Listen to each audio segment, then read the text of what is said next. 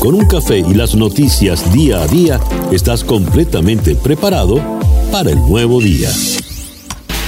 Muy buenos días. Nos amanece ya este viernes 21 de febrero del año 2020 y de este día ya han transcurrido siete horas y un minuto. Usted está en la sintonía de Día a Día desde Miami para el mundo. Día a Día es una producción de Flor Alicia Anzola para América Digital, con Laura Rodríguez en la producción general, Mariel Sofía Rodríguez en la producción informativa, Jesús Carreño en la edición y montaje, José Jordán en los controles y las presentaciones musicales de Manuel Sáez y Moisés Levi. Ante el micrófono, quien tiene el gusto de hablarles, César Miguel Rondón. Para el día de hoy tenemos eh, una agenda bastante variada. Eh, vamos a conversar con el periodista venezolano Javier Ignacio Mallorca sobre los nuevos ejercicios militares con los que ha amenazado eh, Nicolás Maduro. Vamos a abordar el tema de la economía venezolana ahora que pueden hacerse depósitos bancarios en dólares. La situación de los migrantes venezolanos crece y vamos a abordar el tema con David Smolansky, el eh, encargado de coordinar el tema migratorio venezolano en la Secretaría General de la OEA. Luis Oliveros nos habla de el economista especialista en el tema petrolero, nos habla de las sanciones a Rosneft y lo que esto va a implicar en la industria petrolera eh, venezolana. Con Mari Montes vamos a abordar el tema del béisbol, esta situación tan lamentable, la mancha con la que arranca eh, este Spring Training, una vez que se descubrió que los Astros de Houston hicieron trampas robando señas a los lanzadores en aquella temporada del 2017. ¿Y de qué manera afecta esto al eh, ídolo venezolano eh, José Altuve? Y tenemos para hoy un podcast mm, muy, muy interesante todo lo relacionado con el llamado Delcy Gate allá en España. Esa pues nuestra agenda para el día de hoy, viernes 21 de febrero del año 2020. Esto es eh, día a día y el reloj indica que ya son las 7 y 3 minutos de la mañana. Calendario lunar. Para el día de hoy repite la luna menguante en Acuario. La luna de Acuario es la luna de la innovación, la luna de las sorpresas. Es la luna propicia para todo lo que tiene que ver con la electrónica, la, eh, como ya decía, la computación, la informática. Y es también la luna de los amigos. Y esa luna va a estar allá arriba hasta el domingo 23, cuando a la 1 y 37 minutos de la madrugada entrará menguante en Pisces. Pero tendremos la luna nueva el domingo a las 10 y 32 de la mañana. La luna nueva es el inicio del ciclo lunar. Dice, eh, es, en este momento es, dice acá, de la luna nueva es el momento para implementar los nuevos propósitos para empezar un proyecto, asunto o actividad con muy buen pie. Y ello va a ocurrir con la luna en Pisces el domingo a partir de las 10 y 32 minutos de la mañana. Resumiendo, por el día de hoy, luna menguante en Acuario, Sol en Pisces y Mercurio retrógrado cuando nos amanece este viernes 21 de febrero del año 2020. El editorial con César Miguel Rondón.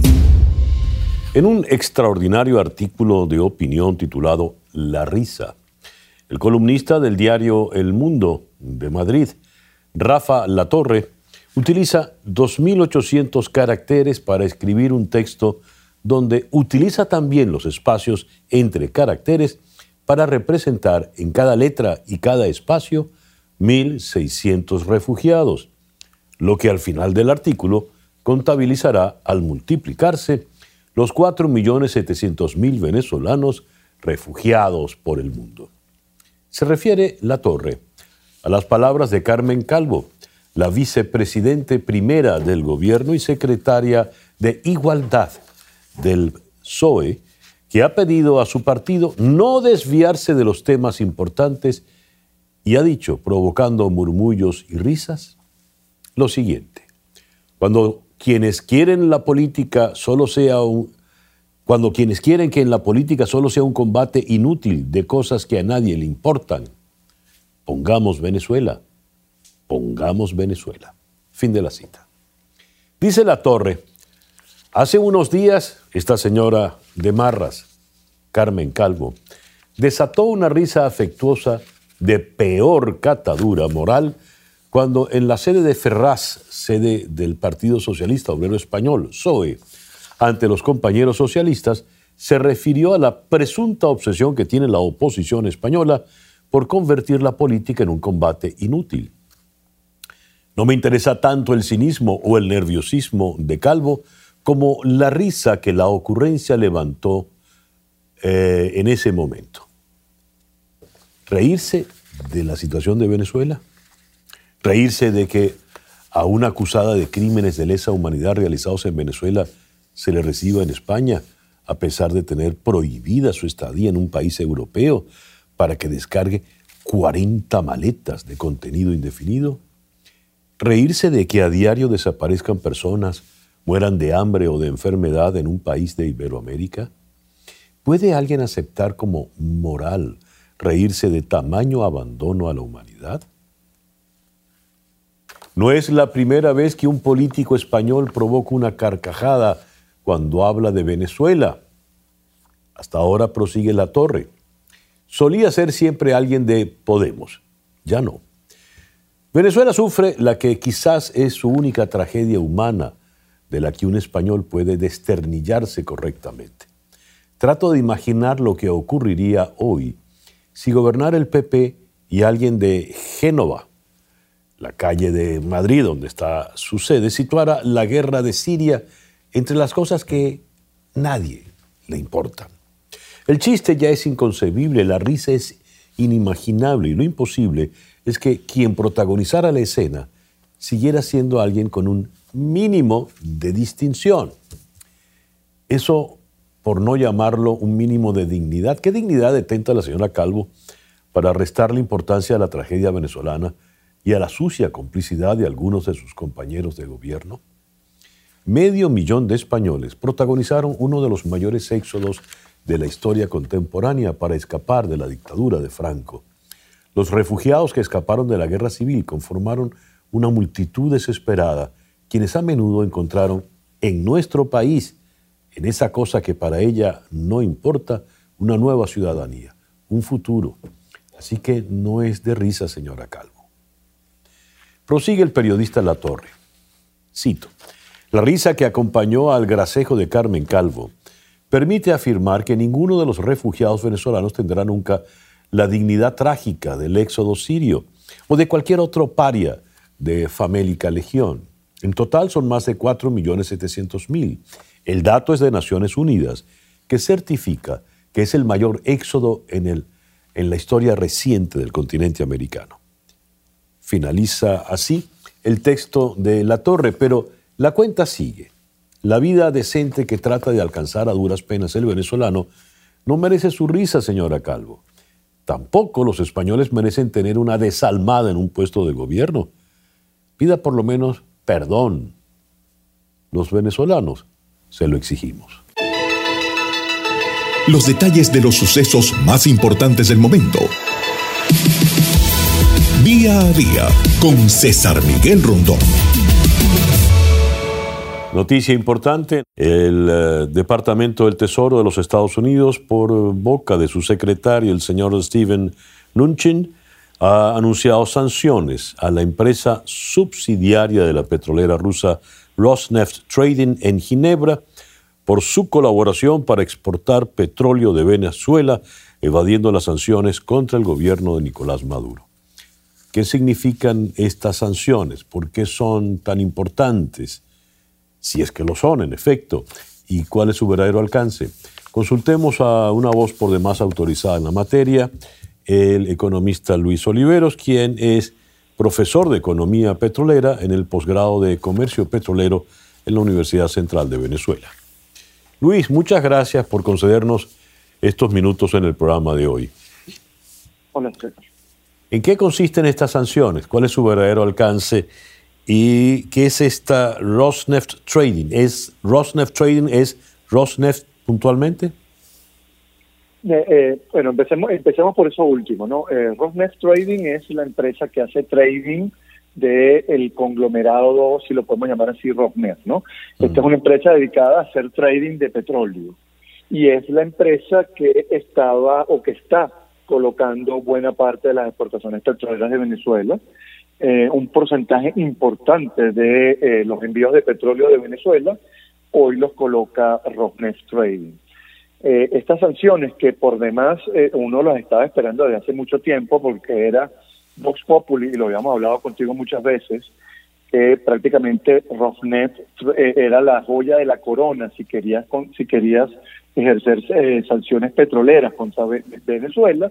Bueno, estas sanciones eh, llegaron y llegan en un momento en el cual la primera pregunta que uno se hace es, bueno, dentro de PDVSA habrá plan B para colocar este petróleo y en segundo lugar es, bueno, eh, más allá de que apenas es hoy que, aparece esta noticia, eh, y tiene 90 días, tienen 90 días las empresas que hacen negocio con Rosneft para eh, prepararse para estas sanciones, es Rosneft dejará de comercializar petróleo venezolano para poder seguir operando normalmente en el mercado petrolero internacional o muy por el contrario va a asumir el riesgo que implica estas sanciones de cara a sus demás clientes porque aquí la gran pregunta es, bueno, ¿cómo van a reaccionar los clientes de Rosneft ante estas sanciones? ¿Van a seguir operando con Rosneft? ¿Le van a decir a Rosneft, deja de operar de petróleo venezolano? ¿O tan sencillo como que no le van a parar las sanciones? Este, eso lo vamos a saber en las próximas semanas, pero sin lugar a dudas eh, es una medida importante, es una medida que va a afectar el flujo de caja de divisas de, el, eh, de Maduro, porque, como te dije al comienzo, Rosneft es responsable de un porcentaje importante de las exportaciones petroleras venezolanas. La joya de la corona la has definido en el negocio del petróleo venezolano. Muy bien, esta joya de la corona es, digamos, el ariete, la punta de lanza que utiliza el gobierno ruso en su espaldarazo al régimen de Maduro y el señor eh, Sergei Lavrov, el secretario, el canciller ruso, estuvo en Caracas para ofrecerle apoyo financiero y militar a, a Maduro. Asumimos que ese apoyo financiero debe formar parte de esto que representa Rosneft. Si es así, podríamos especular que se la jugarían en seguir adelante a pesar de las sanciones. ¿Qué significaría eso? ¿Qué podría pasar en ese caso? Bueno, mira, en primer lugar hay que entender que Rosneft como tal, perdón, ya tiene sanciones financieras por parte de Estados Unidos por el tema de Ucrania, ¿no? Y pero pero Rosneft Trading no había, no tenía ningún tipo de sanciones. El tema aquí es sencillo. Eh, le coloco sanciones a Rosneft Trading en el sentido de que le prohíbo vender petróleo venezolano ok, habrá clientes de Rosneft Trading que no le va a importar tener sanciones o, ser objeto de sanciones si compran ese tipo de crudo. Mira, César, eh, yo me atrevería a decir que en este momento es difícil saberlo, pero muy posiblemente algunos clientes hoy de Rosneft, sobre todo de Rosneft Trading, están pensándose lo mejor de cara a ver si van a comprar petróleo venezolano. Siempre habrá otros trading, siempre habrá otros brokers, siempre habrán otras empresas dispuestas a asumir ese riesgo, pero ciertamente eh, colocar petróleo venezolano cada día se está haciendo más difícil, cada día la cosa se le está, se le debería estar complicando más, más aún luego de esta decisión. En términos de cantidades, en términos monetarios, estas sanciones eh, significan un castigo en el orden de cuántos millones de dólares para Nicolás Maduro, aproximadamente. Mira, te lo voy a poner aproximadamente en términos de porcentaje, porque eh, aquí hay dos cosas que hay que tener muy en cuenta. En primer lugar, no tenemos exactamente el monto el cual Maduro, cuánto petróleo vende Maduro, ni cuánto petróleo, ni, por, eh, ni cuánto recibe por cada barril de petróleo. Te lo explico rápido. No tenemos el monto exacto de las exportaciones de Maduro.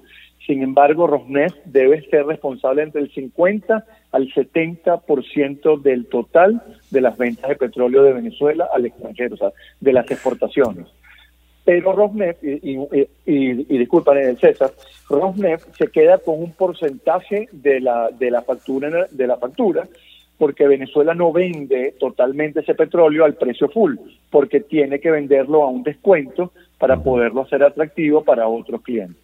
Pero sin lugar a dudas, entre el 50 y el 70% que tú vendes y le colocan sanciones a esa persona que te lo está vendiendo, ya es un golpe, ya es un golpe fuerte. Estás castigando al, al hombre del cual dependes tú fundamentalmente en 50-70% para poder tener, para que tenga sentido tu negocio de vender petróleo. Eh, es un número muy alto y, es, un golpe contundente. Una de las preguntas que uno siempre se había hecho era por qué habían tardado tanto en llegar a Rosneft, cuando todos sabíamos que Rosneft era el brazo el brazo financiero, el brazo comercializador del petróleo venezolano. De manera tal de que eh, este sea puede ser un golpe que tenga consecuencias políticas entonces, porque entendamos que todo este cúmulo de sanciones tienen un fin político en definitiva. Sí, mira César, yo te voy a decir que ojalá. Eh, el problema, el problema y lo sabemos muy bien es que esto puede generar problemas desde el punto de vista social, porque son menos divisas que entran al país, etcétera, etcétera. Y yo no estoy muy convencido de quienes manejen, de que quienes manejen eh, el país, de quienes, quienes están en el poder, les preocupe el tema social.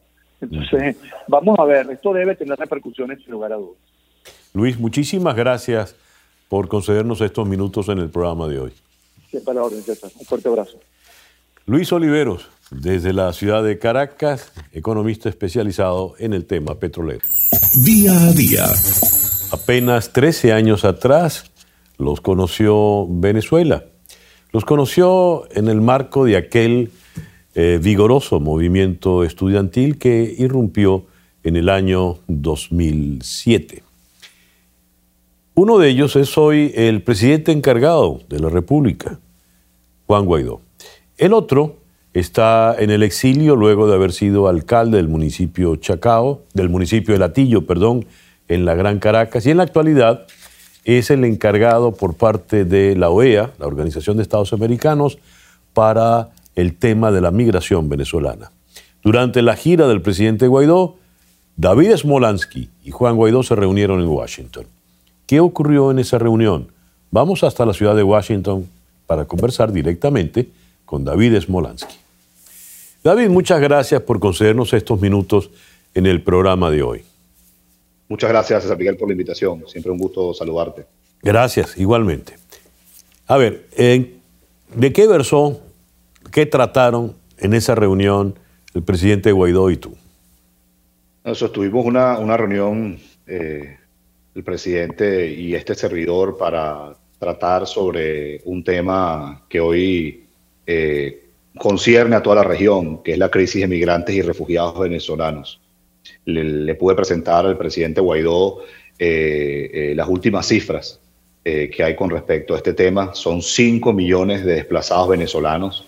es la crisis más grande en cuanto a flujo migratorio que se haya visto en América Latina y el Caribe. actualmente hoy los venezolanos somos casi catástrofe natural y aún si incluimos aquellos que han huido de guerras convencionales o catástrofes naturales, somos la segunda población más desplazada del planeta, solo superada por los sirios. Entonces ahí le puede compartir el presidente Guaidó pues de, de, datos que creo que son muy importantes para que eh, él se lleve a Venezuela y esto se comente mucho más en la Asamblea Nacional, de la propuesta que estamos impulsando de la OEA para que al venezolano se le reconozca como refugiado y reconocerle a refugiado significaría que tenga protección permanente, es decir, que tenga documentación, que pueda aplicar un trabajo, que pueda acceder a, los servicios.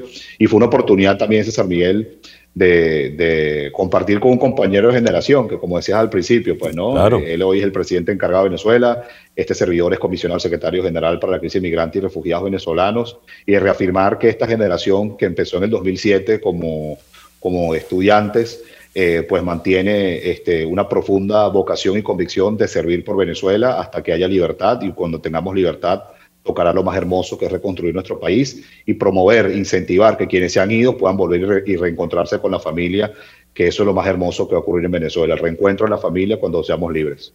De esos datos que compartiste con el presidente Guaidó, ¿Cuáles son los más duros, los más relevantes? César Miguel, yo creo que el mayor desafío que va a haber en el 2020 es la documentación. Aproximadamente la mitad de los venezolanos desplazados, es decir, dos millones y medio, hoy no tiene eh, documentación, es decir, no tiene pasaporte o eh, tienen el pasaporte próximo a vencer. Al ser esta ya una crisis que está entrando en su quinto año, incluso aquellos que salieron con un pasaporte vigente en su momento ya le va a expirar y bien sabemos que el régimen eh, pues no garantiza un derecho humano que es el derecho a la identidad y si lo hace, lo hace por vías de corrupción. Entonces, en la región se tiene que trabajar en flexibilizar las restricciones migratorias, una recomendación que dio el presidente Guaidó es que aquellos países que estén pidiendo visa a los venezolanos lo, lo, flexibilicen. El venezolano hoy no tiene pasaporte no porque no quiera, sino porque el régimen no lo garantiza.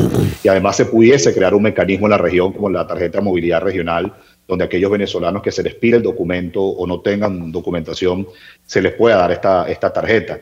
Y además necesitamos muchos más países San Miguel que acepten el pasaporte vencido de los venezolanos. Hoy Estados Unidos, eh, Costa Rica, Colombia, Ecuador, Brasil, España, eh, entre otros, están aceptando el pasaporte vencido, pero creo que muchos otros se pueden sumar. Y otro tema muy importante, y perdóname que me extienda, es el tema de la salud.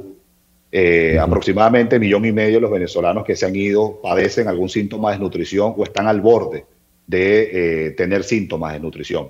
Eh, el 70% de las mujeres que están dando a luz en la frontera de Brasil son venezolanas y el 80% de las mujeres que están dando a luz en la frontera con Colombia son venezolanas. Además de eso, tenemos personas que están saliendo, por ejemplo, con, bala, con malaria, con HIV, eh, están buscando desesperadamente tratamientos para el cáncer al no conseguir los medicamentos en Venezuela. Entonces hay que elevar mucho más la voz con respecto a esta situación en la que están saliendo los venezolanos, porque ese solo nos enfocamos en la cantidad, pero también es en las condiciones en las que salen. Y la comunidad internacional necesita aportar mucho más a los países receptores para darle la atención médica a personas que literalmente se están debatiendo entre la vida y la muerte. ¿Quién protege a estos venezolanos en estas situaciones de tanta precariedad? Mira, César Miguel, los gobiernos de los países receptores están haciendo un esfuerzo inmenso. Yo, este, al cerrar 2019, pude visitar Brasil, Colombia y Costa Rica. Eh, eh, pude visitar el hospital Erasmo Meos en Cúcuta, ahí donde pude constatar que de cada 10 mujeres que están dando a luz, 8 son venezolanas.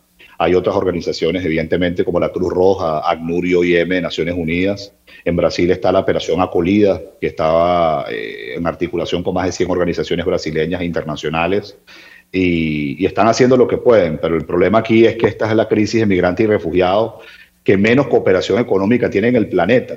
Cuando uno compara, por ejemplo, lo que se ha aportado a, la crisis de Siria con respecto a la venezolana, es 35 veces más lo que se ha aportado para la crisis siria que la crisis venezolana.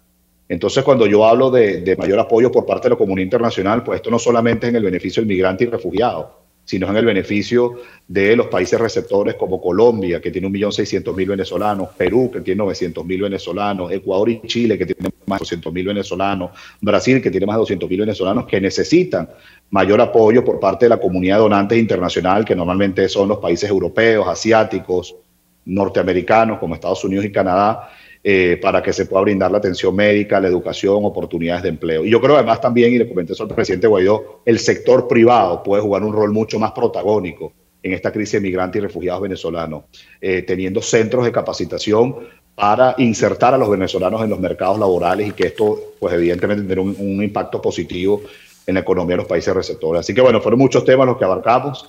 Fue una oportunidad grandiosa, César Miguel, porque he compartido con muchos gobiernos de la región, pues evidentemente por mi exilio no he podido yo compartir con el gobierno interino dentro de Venezuela, así que lo pude hacer una vez que el presidente hizo esta importante, este, esta importante gira. Yo le agradezco su tiempo y la relevancia que le ha dado a, a, este tema y pues evidentemente yo estoy a la disposición de coordinar con él y con todos los gobiernos de la región por el beneficio de los venezolanos que hoy están desplazados.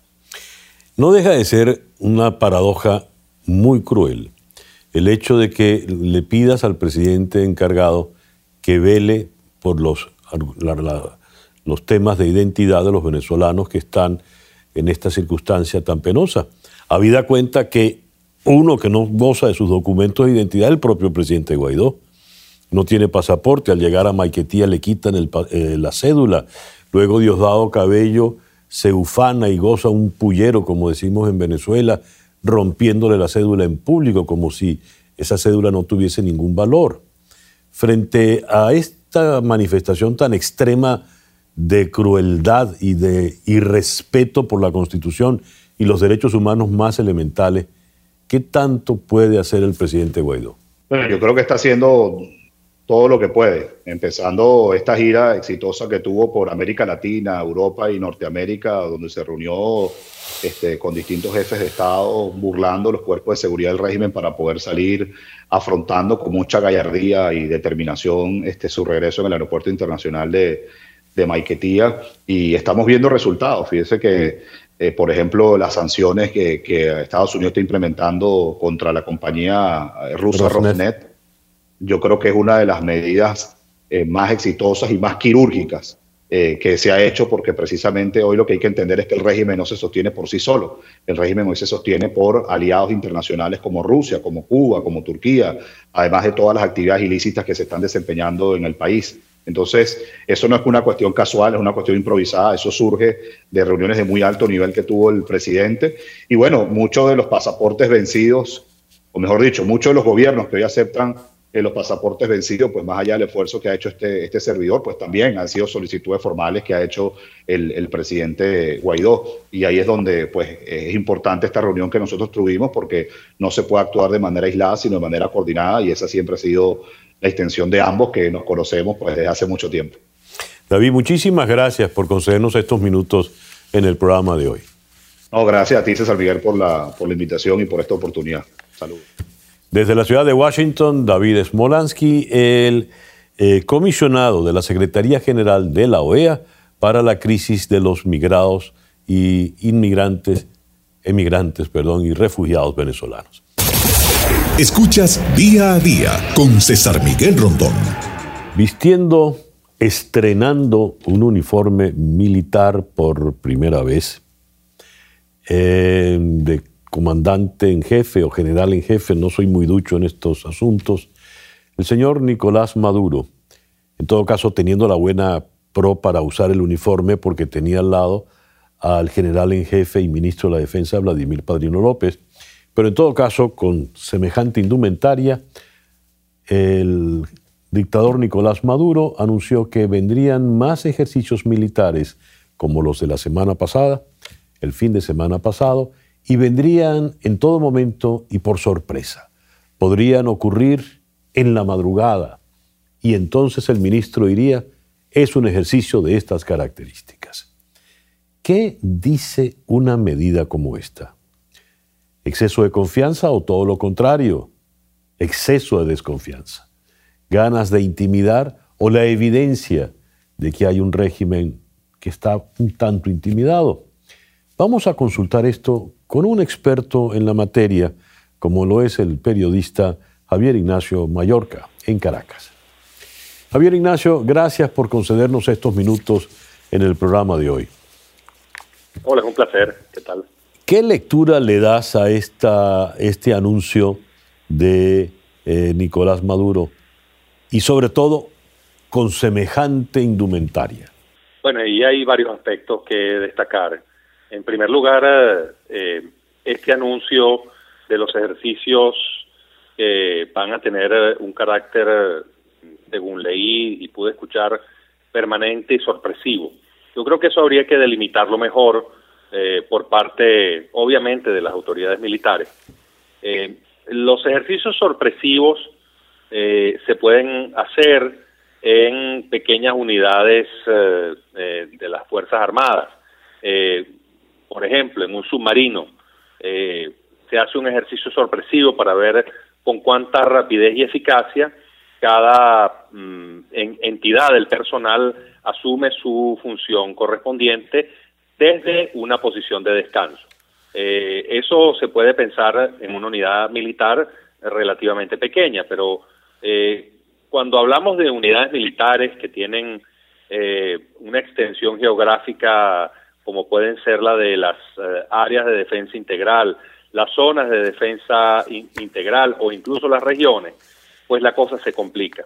no solamente es más difícil mantener eh, al personal en, permanente alerta para llevar a cabo un ejercicio de estas naturalezas o con esta característica, eh, sino que los costos son mucho mayores porque, mm, eh, bueno, básicamente se, se está poniendo al personal militar en una condición de 24/7. Esto además tiene una, una connotación que me llama la atención. el presidente es por ley eh, la persona encargada de ordenar eh, las, eh, los estados de movilización dentro de la Fuerza Armada. eso queda muy claro, por ejemplo, en la nueva en la nueva ley cuando se habla de las movilizaciones de la milicia. Pero si ustedes están, mm, mm, si estamos hablando de un ejercicio de carácter permanente, eso quiere decir entonces que la movilización de los medios también lo será. Y, y esto nos lleva a una, a una situación distinta de la que, de la que tenemos en la actualidad, eh, muy próxima o muy parecida a la de un estado de emergencia, un estado de conmoción. Eh, y esto mm, puede llamar a sospecha, esto puede ser objeto de debate, eh, porque quizá Maduro lo que está haciendo es poner a las Fuerzas Armadas en una condición mm, de la cual pues el resto de la ciudadanía no esté informada.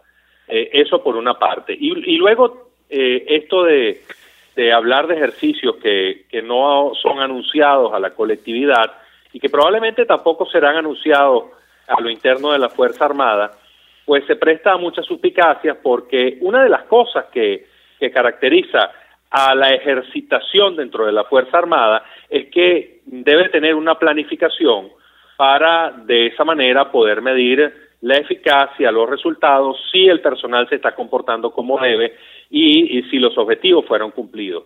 Si esto no se anuncia, no debe haber una planificación y entonces podemos entrar en, el, en la especulación sobre si están improvisando más o menos que en la actualidad.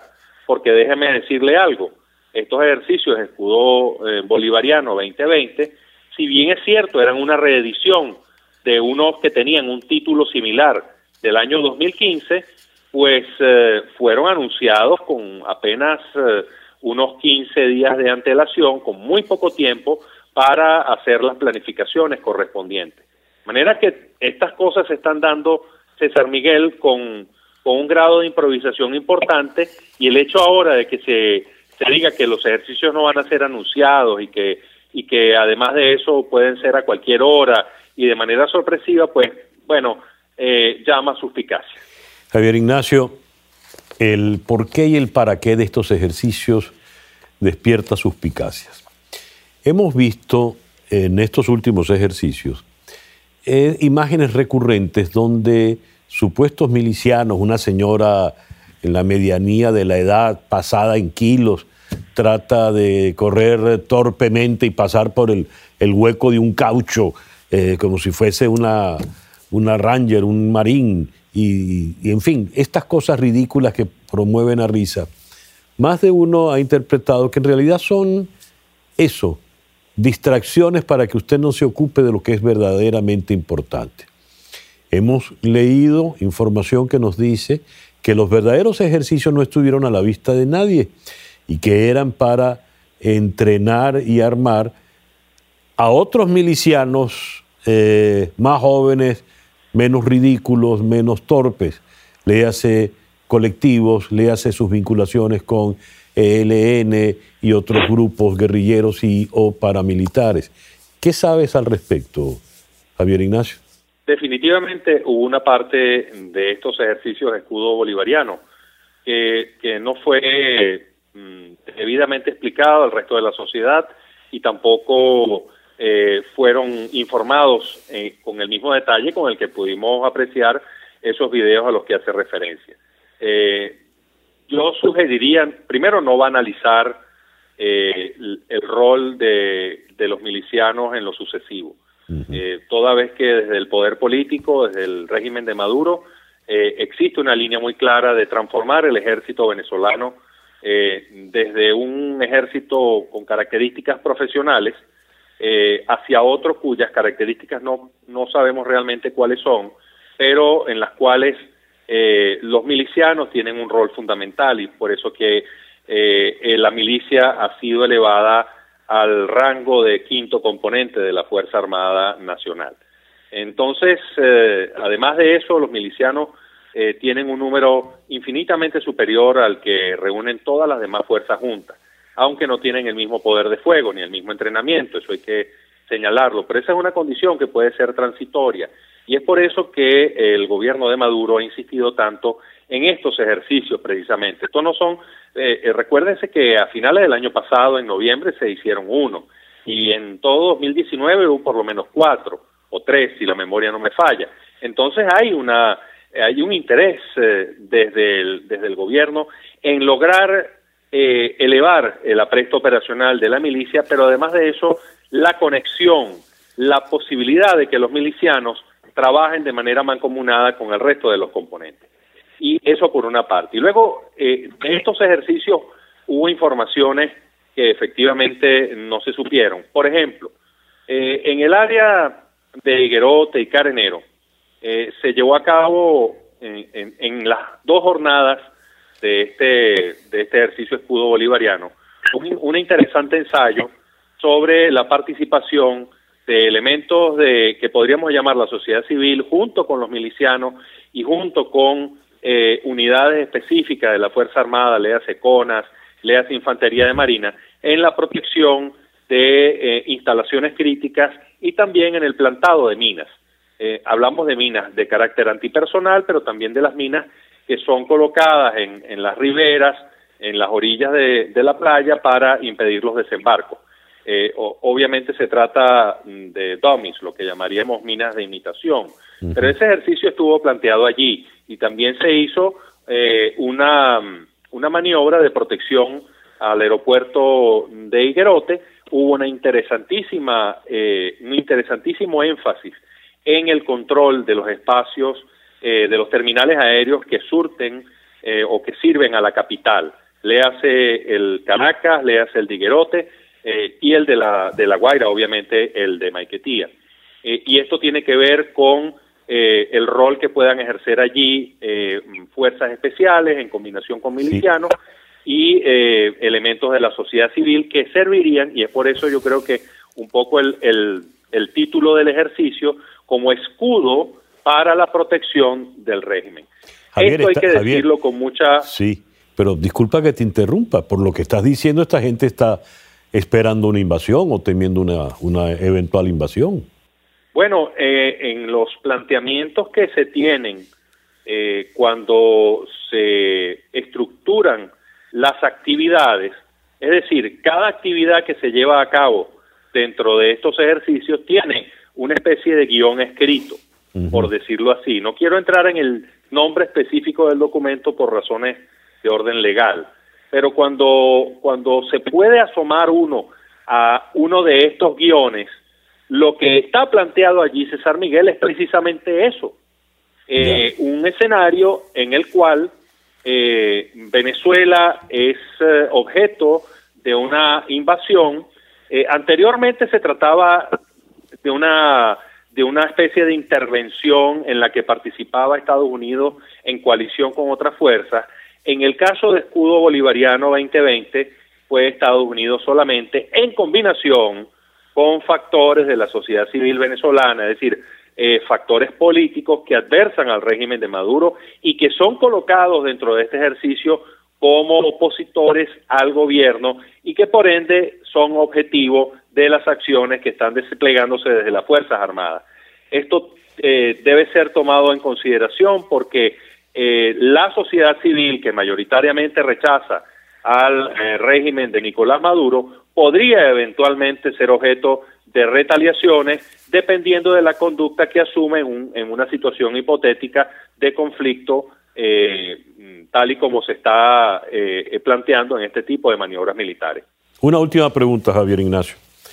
La indumentaria de Maduro no es de gratis, no es, no es un gesto inocente ponerse un uniforme militar. Creo que la última persona civil en el alto gobierno venezolano que vistió de militar fue la señora Blanca Ibáñez, de no precisamente grata recordación. ¿Por qué Maduro se viste con ese, ese uniforme. ¿Y de qué es ese uniforme? ¿Qué está diciendo? Hay una necesidad importantísima eh, en, el, en el presidente y en el alto gobierno de lograr una conexión con eh, la Fuerza Armada Nacional a partir de la implantación de este nuevo régimen legal. Es decir, hay cosas que han caído muy mal allí y la preocupación eh, por los temas socioeconómicos están afectando muchísimo eh, a lo interno de los cuarteles. Entonces, Maduro quiere constituirse en una especie de interlocutor válido dentro de la Fuerza Armada y de ahí la, la indumentaria. Ya, eso es un detalle importante. Gracias, Javier Ignacio, por concedernos estos minutos. Un placer. Una pequeña pausa y ya regresamos con día a día desde Miami para el mundo. Sintonizas día a día con César Miguel Rondón.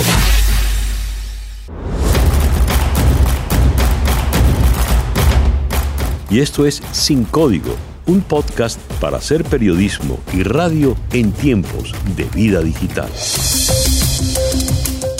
Para el día de hoy, Delcy Gate, el escándalo que el gobierno español quiere esconder sospechoso, ilegal, imprudente y bochornoso.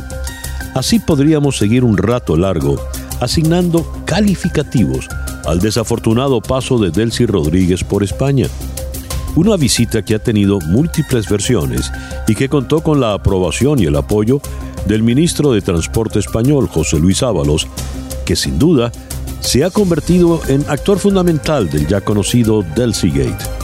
Pero el misterio, o mejor dicho, la investigación, no termina allí.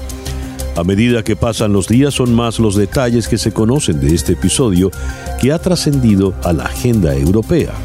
Recordemos las sanciones impuestas por parte del Parlamento Europeo a los altos representantes del régimen de Maduro, que además incluyen la prohibición de entrada en territorio de la Unión, incluido su espacio aéreo. Bien, como decíamos, el paso de la señora Rodríguez por Barajas da mucho que hablar a la prensa a nivel mundial, y es que, al parecer, y según arrojan las investigaciones, el evento ocurrido la madrugada del pasado 20 de enero comenzó a orquestarse mucho antes de que aterrizara el avión. Se comenta que a finales del 2019 comenzaba a rodar el rumor de que Rodríguez buscaba viajar a Italia, específicamente al Vaticano, y que aprovecharía entonces hacer una parada técnica en Madrid. Y aunque el recién estrenado y forzado gobierno de Pedro Sánchez podría haberle negado la autorización para aterrizar, decidió mandar al ministro Ábalos, supuestamente para asegurarse de que Delcy no entrara en el conocido territorio Schengen. Todo esto ocurrió mientras el presidente interino de Venezuela, Juan Guaidó, era recibido y ovacionado por miles de venezolanos y madrileños en la Puerta del Sol y tratado como presidente por parte de la oposición española, no así por el gobierno de Sánchez. Curioso, ¿no? Con la finalidad de impedir que se destruyeran las imágenes de las cámaras de seguridad del aeropuerto que registraban el encuentro entre el ministro Ábalos y Delcy Rodríguez, el Partido Popular presentó una denuncia en el juzgado de guardia. En respuesta, el juez de guardia ha ordenado que se conserven las grabaciones, además de encontrar indicios racionales de delito en este encuentro. Escuchemos a Pablo Casado en su intervención de este miércoles en el Pleno del Congreso. Señor Sánchez, usted bloquea hasta la verdad. Por eso ayer tuvimos que recurrir a un juzgado de guardia para que no se destruyan las pruebas de la reunión entre el señor Ábalos y la ministra de la dictadura venezolana. Parece que el juez ha encontrado indicios de delito. Así que antes de que nos enteremos por la justicia, déjense ya de mentiras y cuenten lo que saben de los vínculos de su gobierno con el régimen de Maduro. En respuesta a la decisión del juez de guardia sobre las imágenes, el ministro José Luis Ábalos, y ante la pregunta sobre si teme que salgan a la luz estas grabaciones, ha dicho. Pero ¿qué voy a temer? Pero vamos a ver, estoy, muy tranquilo con todo eso y realmente eh, es que no me interesa, no me interesa, le interesa a otros, ¿eh? interesa a otros generar incertidumbre. Yo estoy muy tranquilo de que todo es correcto, de que se cumplió con todas las normas, por lo tanto tengo una tranquilidad enorme. ¿eh? Comparte no tengo ningún interés en participar de un espectáculo. Hoy afortunadamente he tenido la oportunidad de responder sobre un tema de vivienda que ese sí que, que preocupa. A pesar de que para la vicepresidente del gobierno, vicepresidente primera del gobierno de Pedro Sánchez, Carmen Calvo, Venezuela es una cosa que no le importa a nadie. Para España, este caso se trata de un penoso escándalo. Así lo afirma el periodista de Voz Populi y el diario La Sexta, a quien tenemos en la línea telefónica. ¿Cuál es tu opinión al respecto? Hablamos con Miquel Jiménez. Vivimos un escándalo realmente inconcebible en cualquier otro país de la Unión Europea y es eh, lo que se llama ya el, el Gate, el famoso aterrizaje la señora Delsi y cómo el ministro Ábalos la va a recibir. Recordemos a, tu audiencia que la señora Delsi tiene prohibido pisar todo el suelo del espacio Schengen de la Unión Europea, lo tiene prohibido por, por cuestiones eh, delictivas, y el gobierno está intentando negar la mayor a la oposición, diciendo que esta señora, han habido como siete u ocho versiones que no repetiremos para no cansar a la audiencia, que si pisó suelo, que si no lo pisó. La cuestión es que aterrizó con un avión, 40 cajas de las que se desconoce el contenido salieron de ese avión privado en el que viajaba la señora Delsi hacia la embajada venezolana y no sabemos todavía qué contienen. Y la oposición en el Parlamento español ha decidido que eso debe aclararse. De hecho, el Partido Popular ha acudido a un juzgado de guardia para evitar que el gobierno destruya las imágenes que se grabaron en el aeropuerto de todo este asunto y hay una querella criminal también contra el ministro de Transportes. Por eso intento restarle importancia, porque ahí sí que no les preocupan los venezolanos. Miquel, ¿qué se puede esperar ahora? Y yo quiero esperar y quiero creer que la justicia estará a la altura de las circunstancias y que llegaremos hasta el fondo de este asunto que me parece gravísimo. En cualquier otro país el señor Ábalos ya debería haber dimitido de manera tal de que eh, la intención de la señora eh, Carmen Calvo de restarle importancia a esto, diciendo que Venezuela es una cosa que no le importa a nadie, no va a tener éxito por lo que estás comentando, Miquel. Mm, la verdad es que no. Mientras existan eh, partidos políticos con un mínimo de decencia y medios de comunicación como los que tengo el honor de, trabajar, Voz Populi, no permitiremos que esto pase en blando porque me parece que es algo muy fuerte. Primero, tener tratos con una narcodictadura. Segundo, no recibir al presidente Guaidó. Eh, tercero, no ningunear de esta manera al, hermano pueblo de Venezuela que está pasando eh, una atrocidad en manos de, de, auténticos criminales. Por lo tanto, mm, somos muchos los que estamos empeñados en que esto no se quede así. Miquel, muchas gracias por estos minutos. Era Miquel Jiménez, periodista de Voz Populi y el diario La Sexta desde Barcelona. En fin, la historia no queda allí, ya que Delcy Rodríguez venía bien acompañada por 40 cajas de las cuales hasta la fecha se desconoce el contenido.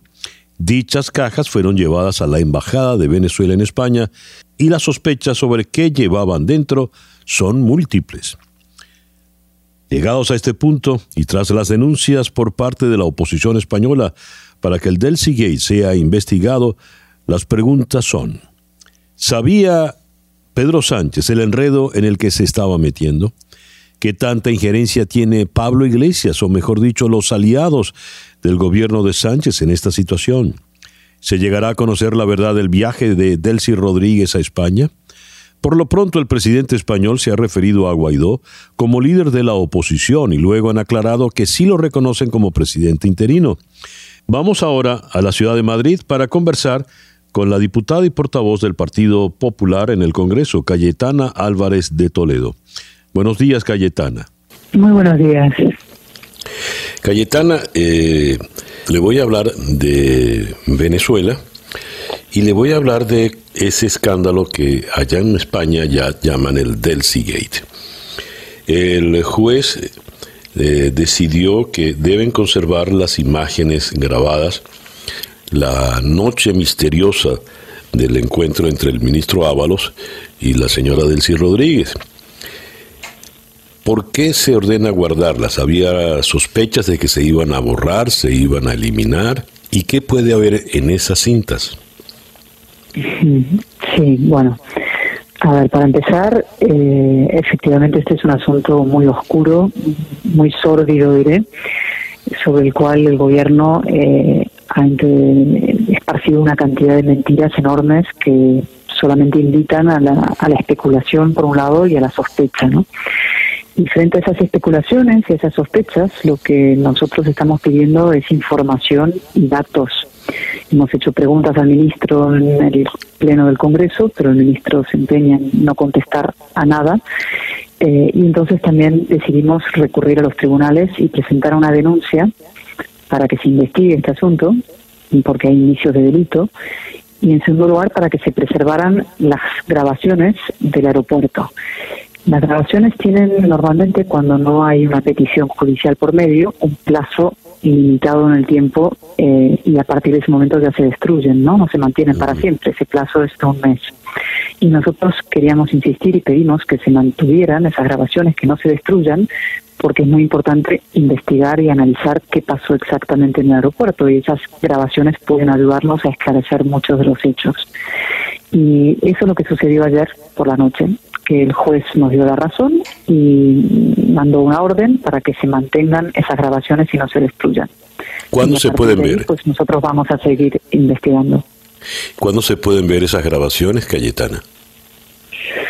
Pues no lo sabemos todavía. Eh, lo que hace el juez es primero pedir que no se destruyan, luego se verá si el juez pide mantenerlas y verlas eh, en el propio juzgado eh, y a partir de ahí no sé si las partes que están personadas en el caso tendrán acceso a ellas. ¿no? En principio no deberían ser inmediatamente públicas, pero bueno, veremos si acaban haciéndose públicas y si no se hacen públicas previamente, desde luego el juez que tiene que analizar lo que sucedió, sí por lo menos tendrá mucha más información a la hora de determinar si hay responsabilidades penales o no y de quién. En todo caso, el ministro José Luis Ábalos eh, dijo estar encantado por esa decisión del juez. ¿Qué opinión le merece a usted esa reacción?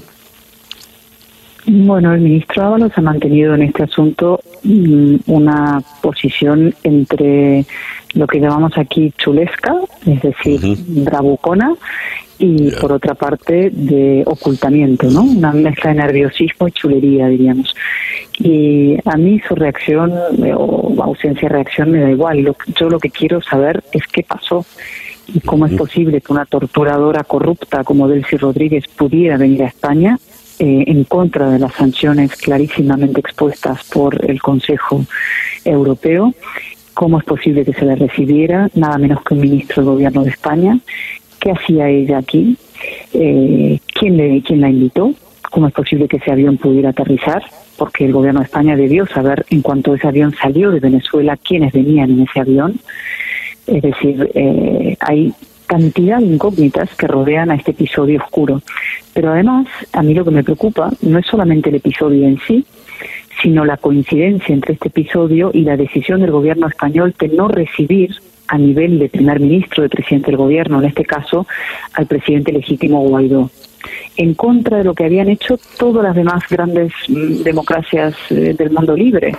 Y esto supone un clarísimo giro en la posición de España, eh, acercándose a las más nefastas posibles, que son las de José Luis Rodríguez Zapatero, que es un agente del régimen y un portavoz oficioso de Maduro hace mucho tiempo, del partido Podemos, cuyas vinculaciones con el régimen y con el chavismo son de sobra conocidas, una relación de intimidad antidemocrática tienen y de alejamiento de las posiciones de la Unión Europea y de, Estados Unidos y Canadá y de las grandes democracias eh, latinoamericanas, por supuesto.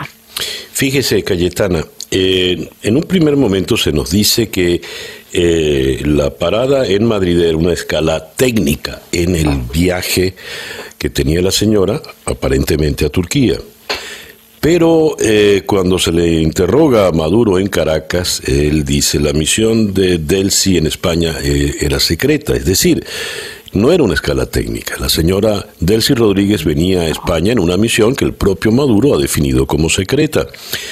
Y en medio de esto, en el avión vienen 40 maletas o cajas con un contenido desconocido que no pasa por aduana ni lo supervisa nadie y terminan perdidas en la noche madrileña. ¿Qué nos puede usted decir al respecto? A ver, que por supuesto no era una parada técnica En primer lugar, no hubiera podido venir a España en parada técnica. Pero aunque hubiera sido el caso, una o lo que fuera que lo hubiera obligado a aterrizar en España, eh, ¿qué hacía un ministro del gobierno recibiéndola? ¿Y por qué han hablado el propio gobierno español de que se ha resuelto así un incidente crisis diplomática? Es decir, el episodio técnico no casa con la resolución de la crisis diplomática. Es todo mentira.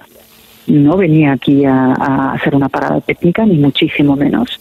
Venía aquí a hablar con alguien y hablar de temas que no sabemos cuáles son. Y efectivamente venía acompañada de 40 maletas cuyo interior desconocemos. El ministro habla para que algo sabe, porque ayer o anteayer creo que fue, eh, un consorna dijo que adentro de esas maletas, por supuesto, no había oro ni nada. Y yo pregunté, ¿cómo sabe el ministro lo que no hay dentro de las maletas? Es que las ha abierto, es que las ha investigado él mismo, es que ha preguntado lo que había. Y si sabe lo que no había, quizás sepa lo que sí había. Entonces también podría aclararse este punto, ¿no? Es decir, yo insisto en que hay una cantidad de, misterio e incógnitas en torno a este asunto que le convierten en, particularmente sórdido y particularmente necesitado de una profunda investigación que nosotros estamos planteando en el Congreso. Nosotros queremos que haya una comisión de investigación sobre esto aquí pero el Partido Socialista, apoyado por sus aliados, que son Podemos, los partidos nacionalistas, separatistas, batasunos, etcétera, se han unido para impedirlo. Por lo visto, el eh, presidente Sánchez está dependiendo demasiado del vicepresidente segundo Iglesias. Eh, ¿Es entonces Iglesias el que está llevando realmente las riendas del poder en España en este momento?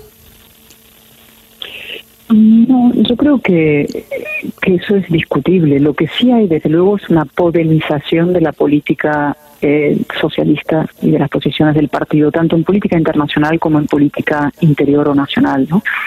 Es decir, en estos días, para hablar de política interna española, el presidente Sánchez ha dicho que ya está dispuesto a sentarse en una mesa extraparlamentaria con las fuerzas golpistas, separatistas, que hace muy poco tiempo encabezaron un golpe de Estado contra el orden constitucional. Y esa es una posición avalada por Iglesia hace toda la vida. Y en el caso del campo internacional, pues efectivamente está manteniendo una posición respecto a Venezuela que no es la de Felipe González, ni siquiera es la que mantenía Sánchez hace unos años.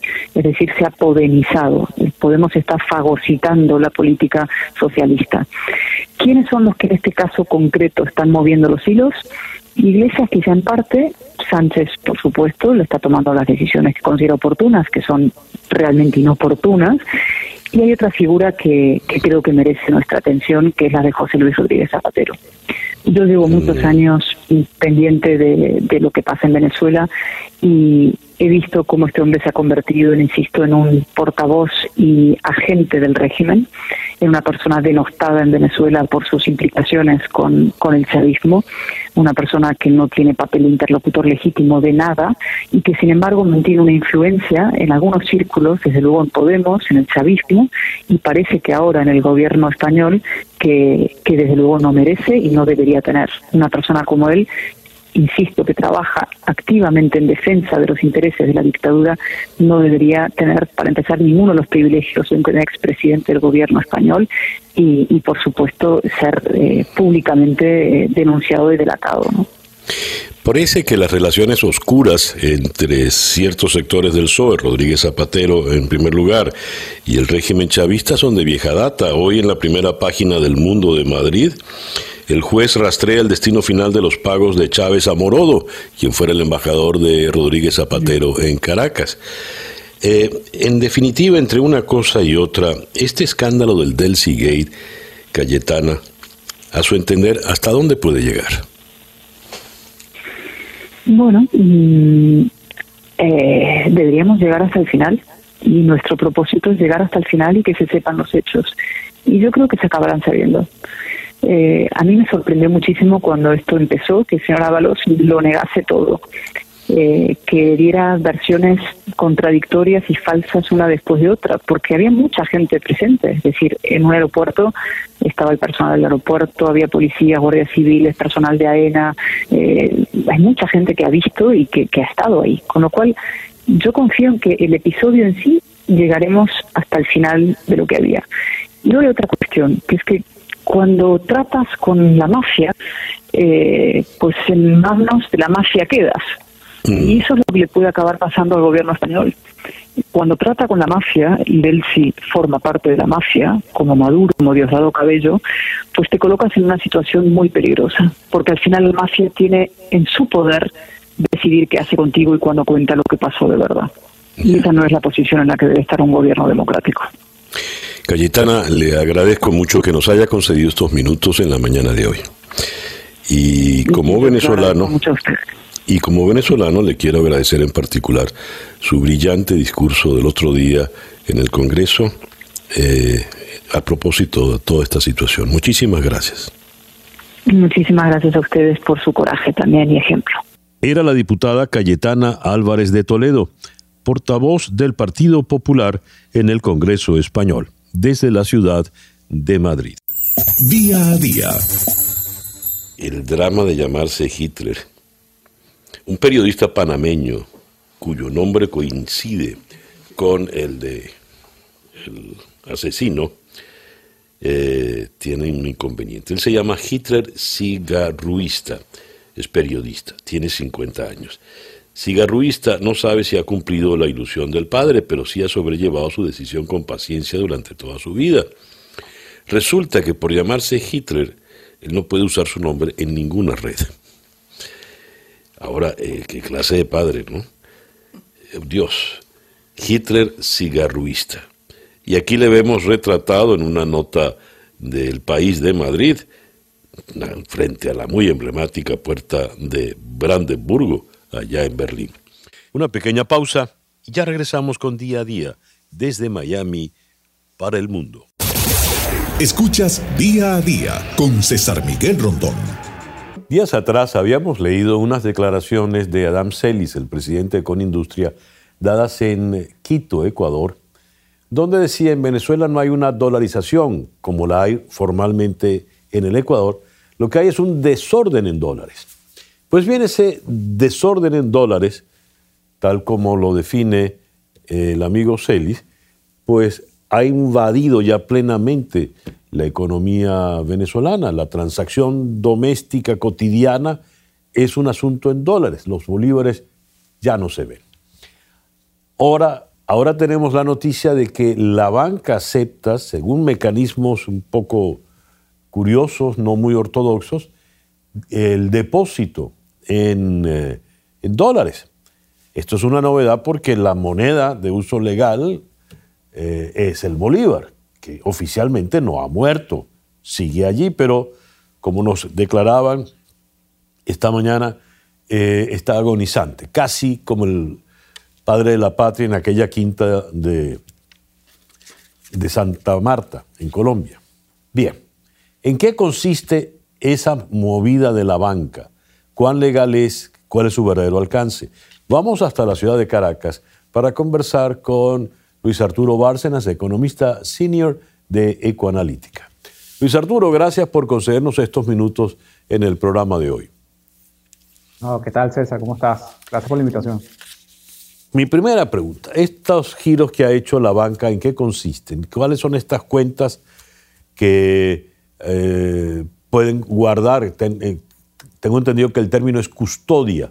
Te puedo custodiar tus dólares en el banco. ¿Qué es eso? Sí. Sí, básicamente, ciertamente hay un, hay un, hay un mecanismo que ya existió en la banca desde hace cierto tiempo y es precisamente lo que tú hablabas. La custodia hay que verla en términos simples como eh, darle, digamos, la, la, posibilidad a la banca o en este caso a los bancos comerciales de resguardar un dinero que previamente lo teníamos coloquialmente bajo la cama, en una gaveta o en el bolsillo, ¿ok? eh, incluso aquellos que no estuviesen eh, en términos formales bancarizados, eh, que no tuviesen tal vez una cuenta ni siquiera en bolívares o no tenían ni siquiera eh, activos en divisas en el país, a través de estas cuentas que en un momento se abrieron en la banca local en divisas, pueden acceder a esta custodia, ¿no? ¿Qué es lo, lo distingue? Y, creo que en ese sentido hay que, hay que manejarlo con, con claridad. ¿Qué es lo que lo distingue de un depósito tradicional? de un depósito en bolívares que el venezolano usualmente utiliza para adquirir bienes y servicios, hacer transferencias y pagar eh, cualquier tipo de servicios eh, de forma remota. Eh, precisamente la transaccionalidad de estas, de estas custodias son bastante restringidas, ¿ok? En, una primera fase se habla de solamente unas transferencias que solamente serían exclusivas entre los clientes del mismo banco. Es decir, si César Miguel y Luis Bárcenas tienen una cuenta en, el mismo banco, son los únicos que pueden beneficiarse de esas transferencias. Entonces, en ese sentido, a diferencia del esquema tradicional, usted no puede hacer transacciones eh, entre bancos, tampoco puede hacer uso de, un instrumento tipo tarjeta de débito, de un cheque, porque el, mecanismo como tal está desprovisto, ¿no? Si bien en los últimos días una, una, conocida eh, institución financiera ofreció unos depósitos en divisas, unos depósitos en cuenta corriente, como ellos lo denominaron, estos depósitos eh, se caracterizan precisamente por esa poca movilidad. Tú puedes hacer transacciones, inclusive haciendo uso de la aplicación móvil o la aplicación web de ese banco, pero tienes que tener, este, digamos, el beneficiario asociado a la misma banca. Así que se pueden hacer transacciones igual a comercios o a pagos a través de personas jurídicas, Siempre pero cuando... no hay, exacto, no hay la facilidad, César, no hay la facilidad que usualmente tiene. Entonces eso es básicamente la distinción fundamental, ¿ok? Eh, he leído unas declaraciones de tu compañero de, de firma, Astrubal Oliveros, en el sentido de que, atención, estos fondos podrían ser eh, tomados por el Estado, podrían ser manejados a discreción por el régimen. ¿Eso en qué consiste, Luis Arturo? Sí, fíjate, precisamente, eh, de alguna forma, eh, yo creo que la, la, visión de Asdrúbal en ese punto tiene que ver mucho con la misma política del encaje legal que ha venido aplicando el Banco Central de Venezuela a los depósitos en bolívares, ¿ok? Eh, y eso pasa precisamente cuando tú trasciendes del concepto de custodia, que es, un, es una mera caja fuerte, es el, es, el, es el acomodato o es el alquiler de una caja fuerte, a que ahora tú estás formando poco a poco depósitos en divisas que forman parte de tu balance, ¿ok? Y es una obligación con tu cliente, pero también se puede constituir una obligación hacia el regulador, ¿ok? Si bien este encaje, el encaje que, que ha venido afectando a la banca en los últimos meses, exceptúa explícitamente en el artículo 4 de la última regulación, de la última resolución del, Banco Central, exceptúa eh, el uso de, los depósitos de moneda extranjera para su cálculo, es decir, eh, estos depósitos estarían libres de encaje, no es descabellado pensar que si la banca acelera esa acumulación de fondos, trata, captura una mayor afluencia de esos recursos que ahora hoy en día están en la economía, es muy probable que el sector público quiera sumar ventaja de esos fondos y aplique una especie de excepción o encaje especial hacia esos fondos, ¿ok? Y recuérdate que en un contexto de emergencia, los gobiernos, un caso parecido a lo que pasó en el, en el famoso corralito en Argentina, eh, los gobiernos pueden tomar de alguna forma acciones que permitan aislarle a la población el uso de la divisa. Y de alguna forma, si bien no le da acceso al gobierno de esos fondos, estamos hablando que pueden tomarse medidas excepcionales para tratar de bloquear esos fondos en la medida que el gobierno sienta que hay un ataque especulativo a la moneda o haya una tensión muy dura sobre el valor del bolívar. Una última pregunta, Luis Arturo. El eh, bolívar está como lo estuvo el padre de la patria en su momento, si no muerto agonizante. Nadie lo busca, nadie lo procura. Va a morir primero en el abandono, en el olvido, que en su muerte real. Entonces nos llenamos de dólares, pero resulta que PDVSA, que era la que nos surtía de dólares a los venezolanos, está en su peor momento. Hoy manejamos las eh, sanciones a Rosneft, que van a afectar mucho más a PDVSA, y pues aparentemente todo ahora se reduce a prácticas eh, escondidas, misteriosas, delictivas, quizá oro que sale por aquí o algo por allá. ¿De dónde salen esos dólares que están alimentando la economía venezolana? Sí, César, ciertamente con el deterioro que ha sufrido eh, no solo PDVSA en su producción, sino en los canales de distribución, eh, eh, de alguna forma el gobierno ha hallado una fuente inestable, hay que decirlo, de recursos, no solo de actividades ilícitas, sino aplicando prácticas, si se quiere, heterodoxas en, en, su, digamos, en sus operaciones regulares de comercialización de crudo, ¿ok? Más allá de, este, de todo lo que es el tráfico del oro, eh, todo lo que ha significado eh, para ciertas coaliciones de poner el, subsidio eh, en, materia de gasolina, el cobro de gasolina, hasta el año pasado, lo que significó el subsidio a las importaciones, ¿ok? Y parte del subsidio cambiario que todavía estaba vigente en menor medida. Además de eso, PDVSA ha logrado, digamos, excavar o, tratar de esquivar las sanciones aplicando prácticas muy inusuales en, la comercialización de crudo, desde apagar los localizadores de los buques, desde hacer triangulaciones con Cuba o a través de empresas españolas o a través de empresas eh, eh, rusas en este momento.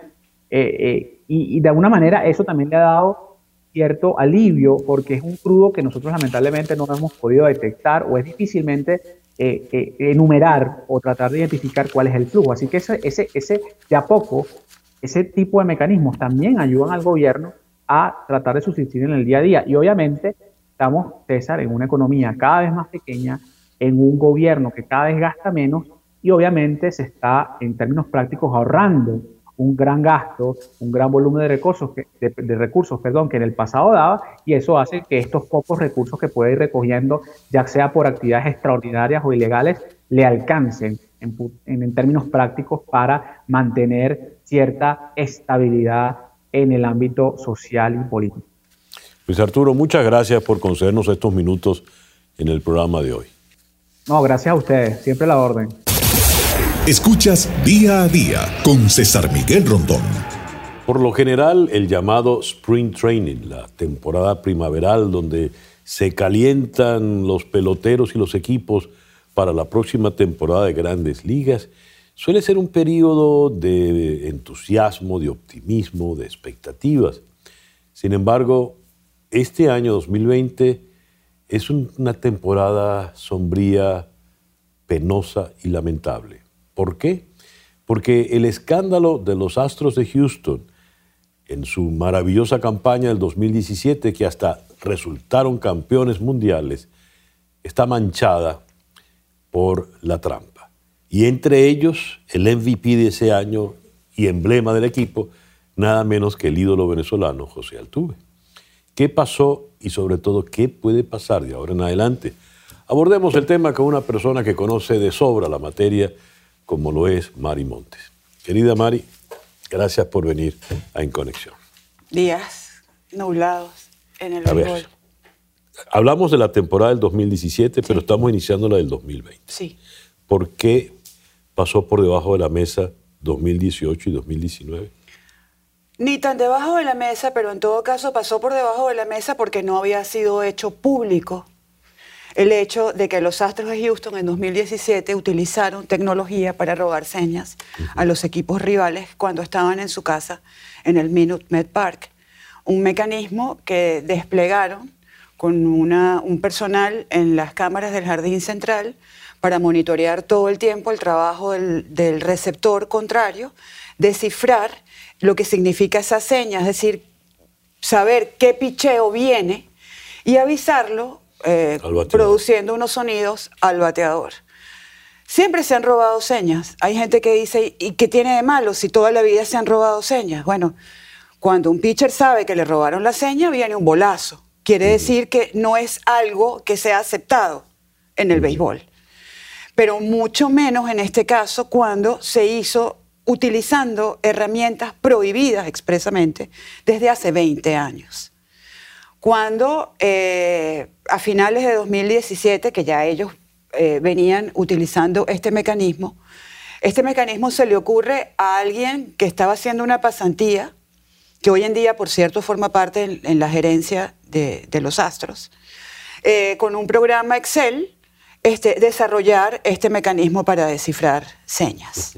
Se conversa con los peloteros, se ejecuta, todavía no está muy claro quién llevó a eso al clubhouse, pero eh, a los dos años, es decir, en, en noviembre de 2019, el ex lanzador de los Astros, que está con Oakland, Mike Fire, se comunica con dos periodistas de The Athletic, uno de ellos Ken Rosenthal, eh, a Ivan Drellich y le dice, eh, mira, esto sucede en los Astros de Houston. Viene la publicación, el comisionado abre una investigación sobre este caso, primeros días de enero, en un informe de nueve páginas, dice que los Astros robaron señas, que eso se comprobó durante 2017, en la temporada y en la postemporada, y en inicios de 2018. Y eh, toma unas medidas disciplinarias, expulsa al gerente general y al manager AJ Hinch.